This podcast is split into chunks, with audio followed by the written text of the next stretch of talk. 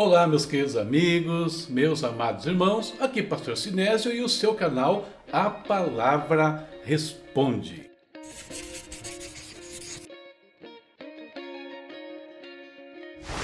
Esse é o nosso quadro Respostas, onde nós sempre vamos trabalhar as perguntas e as dúvidas dos nossos seguidores, dos nossos ouvintes. Não só eu, mas como todo o pessoal que me ajuda aqui nesse trabalho. Aí, tudo bem, galera? Ok. Pergunta de hoje. Quem vem? Quem mandou a pergunta? Eu vou ler. Hum. A pergunta veio dos irmãos Nascimento. Irmão Nascimento, já participou. Já Bastante. mandou perguntas para nós aqui. Vamos lá. Vamos lá. A igreja de Pérgamo se perdeu da verdadeira pregação, mas os culpados foram a liderança que permitiu e contaminou a igreja. Assim sendo, tem uma pergunta. Pessoas que nascem em berço de uma religião que se diz cristã, mas suas práticas são totalmente contrárias às escrituras, porém essas pessoas não sabem, são enganadas e acreditam estarem servindo a Deus. Nesse caso, pode haver salvação para, as, para pessoas que foram enganadas pela religião e os mercadores da fé?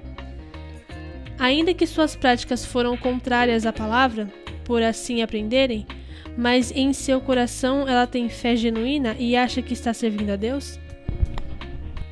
Uau! Olha só. Vamos resumir aqui a pergunta do irmão Nascimento. A pessoa está num lugar, está numa igreja. Essa igreja ensina coisas contrárias a Deus, mas esse membro não sabe dos erros. Ele está sendo enganado.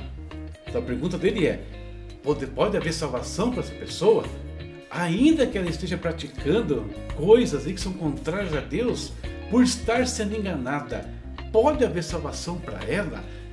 Ela seria responsabilizada pelo erro da sua liderança? Essa pergunta é interessante, mas também difícil, porque ela fala sobre salvação. E salvação, quem decide isso lá em última instância, é só o Senhor Jesus Cristo. Mas nós podemos encontrar nas Escrituras algumas pistas, algumas coisas para a gente refletir nesse assunto. A primeira coisa é que a responsabilidade é pessoal. A nossa responsabilidade perante Deus, ela é pessoal, é individual. Deus não trata com grupos ou com a massa. Deus trata com indivíduos. Esse é o primeiro ponto. E esse princípio ele vai aparecer de maneira muito clara no livro do profeta Ezequiel, no capítulo 18. É um texto bem longo, então eu vou pedir para ler aqui são os, os dois versículos iniciais desse texto que eu separei para a gente re- refletir. Olha só o que Deus fala aqui para o profeta Ezequiel. A alma que pecar, essa morrerá. O filho não levará a iniquidade do pai, nem o pai levará a iniquidade do filho. A justiça do justo ficará sobre ele, e a impiedade do ímpio cairá sobre ele. Mas se o ímpio se converter de todos os seus pecados que cometeu, e guardar todos os meus estatutos, e preceder com retidão e justiça, certamente viverá, não morrerá. Então olha só, a alma que pecar, essa morrerá. A justiça do justo fica com ele, a impiedade do ímpio fica com ele. Cada um responde por si diante de Deus. E a leitura do capítulo 18 do profeta Ezequiel é bem interessante, que ele vai falar sobre essa questão. Por exemplo, ele fala se um pai que é justo tem um filho injusto, ímpio, pecador, o filho vai dar conta, o filho vai corre o risco de perecer espiritualmente e ser condenado, não o pai. O contrário também vale. O pai é um pecador e o filho é justo. O pai será penalizado, o filho não. Tá? Então, responsabilidade. Isso é um princípio que vale dentro do critério de julgamento de Deus. A responsabilidade é individual. Deus julga pessoa por pessoa pelos seus atos, nunca baseado no que outro fez, tá? Esse é o primeiro ponto. Segundo ponto, ainda falando sobre responsabilidade individual, olha o que o apóstolo Paulo nos diz na carta aos Romanos. Vamos ler três versículos aí do capítulo 14. Mas tu, por que julgas teu irmão?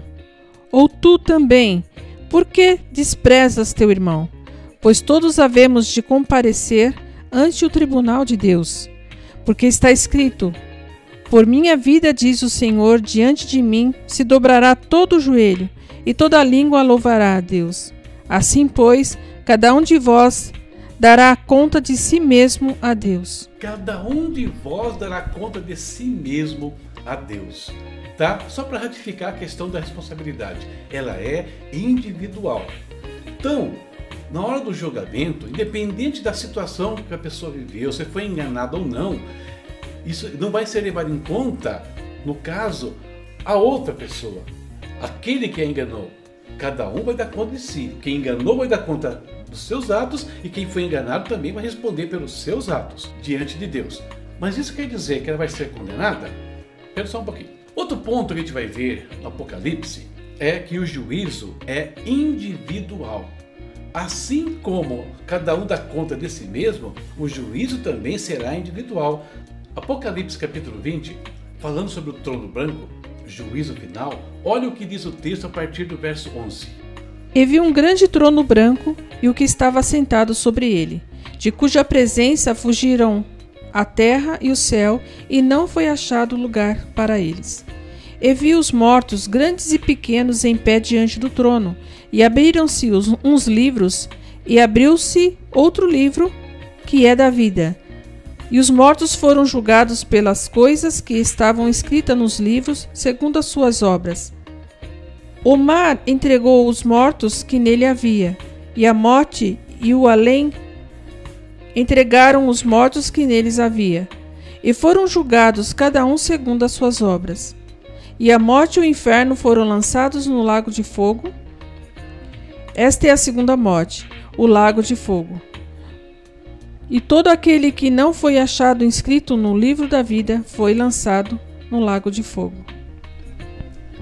Então, olha só, cada um foi julgado segundo as suas obras.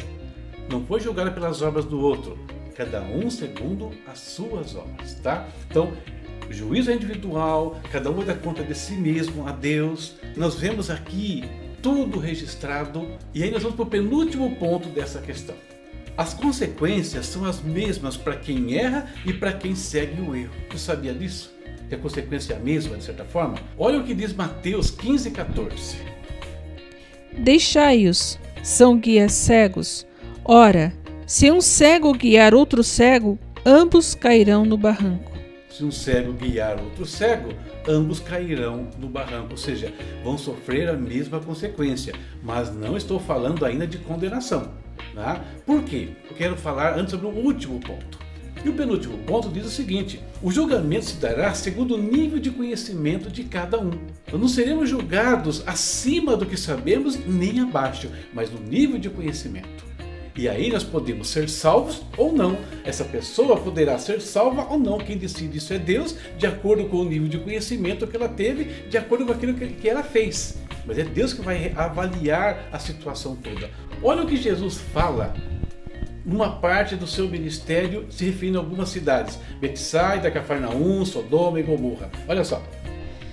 Então começou ele a lançar em rosto as cidades onde se operara a maior parte dos seus milagres, por não se haverem arrependido, dizendo: Ai de ti, Corazim, ai de ti, Betsaida, porque se em Tiro e em Sidom se tivessem operado os, os milagres que em vós se operaram, há muito elas se teriam arrependido em silício e em cinza. Contudo, eu vos digo que para Tiro e Sidom Perdão. Contudo, eu vos digo que para Tiro e Sidom haverá menos rigor no dia do juízo do que para vós. E tu, Cafarnaum, porventura serás elevada até o céu, até o inferno descerás. Porque se em Sodoma se tivessem operado os milagres que em ti se operaram, teria ela permanecido até hoje. Contudo, eu vos digo que no dia do juízo haverá menos rigor para a terra de Sodoma do que para ti. Então, olha só o que Jesus está falando aqui. Ele está pegando aquelas cidades que viram os milagres, que viram o mestre ali, que viram os seus ensinos e colocando elas numa situação de juízo pior do que Sodoma e Gomorra, pior do que Tiro e. E ele fala: se aquelas cidades tivessem visto e ouvido o que vocês viram aqui, eles teriam mudado. E vocês não mudaram de vida. Eles conheceram muito e responderam pouco diante de Deus. O julgamento será conforme o conhecimento. É ali que vai militar algumas situações. Agora, queridos, fechando aqui essa questão, nós sabemos uma coisa, que Deus é um juiz justo. Tem vários textos das Escrituras que falam isso, vários textos.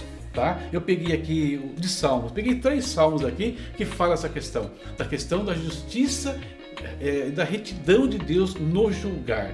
Olha só, vamos lá, Salmo 7,11, o que, que diz isso? Deus é um justo juiz um Deus que sente indignação todos os dias. Deus é um justo juiz. Salmo 19, né? Fala também a mesma coisa. O temor do Senhor é limpo e permanece para sempre. Os juízos do Senhor são verdadeiros e inteiramente justos. E terminando com o Salmo 119, 137. Justo és, ó Senhor, e retos são os teus juízos. Ok? Então, nosso Deus é perfeito. Ele é um juiz justo, é um juiz imparcial. Isso nos leva a pensar o seguinte, queridos, que no dia do julgamento Deus vai levar em conta tudo que for possível para livrar uma alma, porque ele fala também na palavra dele, ele não tem prazer na morte do ímpio, ele não tem prazer na condenação do ímpio. Então ele vai dar toda a oportunidade possível. E quando? Depois? Não, agora. Por ser justo, Deus certamente dará a todos os homens uma oportunidade de mudar a situação. Mesmo para esses que estão debaixo do engano, Deus vai dar a oportunidade de eles conhecerem a verdade. E eles vão ter que decidir nesse instante. Porque se Deus não der a oportunidade para todos, ele seria um juiz injusto. E a palavra dele diz ao contrário: ele é justo, os seus juízos são retos em todos os aspectos. Então, é uma pergunta difícil, é uma pergunta interessante. Então, pode haver salvação? Pode. Há risco de condenação? Sim. Quem vai decidir isso? Lá no fim, Deus vai decidir essa questão, levando em conta que a questão é individual, que cada um vai dar conta de si mesmo, que cada um vai ser julgado segundo o seu nível de conhecimento também. Perfeito? Então espero que isso responda a sua dúvida, tá? Que Deus te abençoe e até a próxima, se Deus quiser.